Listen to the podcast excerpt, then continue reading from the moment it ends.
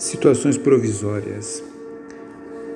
São José, quando aconteceu a perseguição de Herodes, é, o anjo avisa para que vá para o Egito em sonhos e que ele fique até lá até que eu te avise.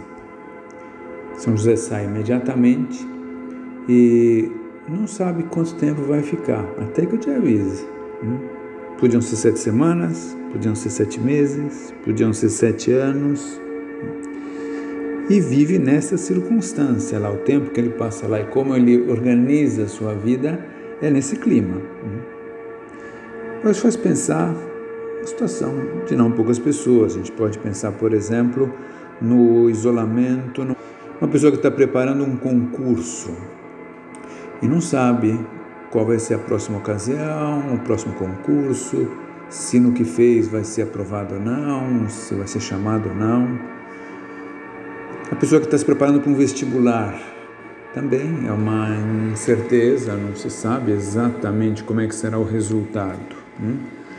É, o desemprego, a pessoa que está desempregada e está buscando coisas, né? e tem as contas, preocupação disso, e não sabe se vai encontrar amanhã, se vai encontrar depois, como vai ser, o que vai ser.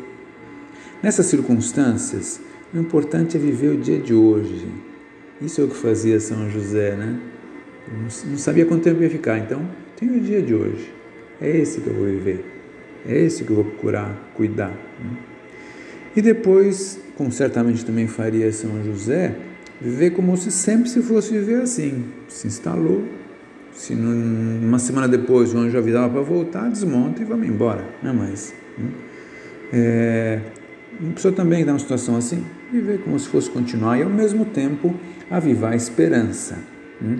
Saber que interessa, não, a pessoa não pode se afundar na tristeza ou na confusão que em geral gera uma situação provisória. E santificar o, o ordinário é também santificar o provisório. Né? O provisório deve ser também um tempo de crescimento. Né? Pensando nisso, né?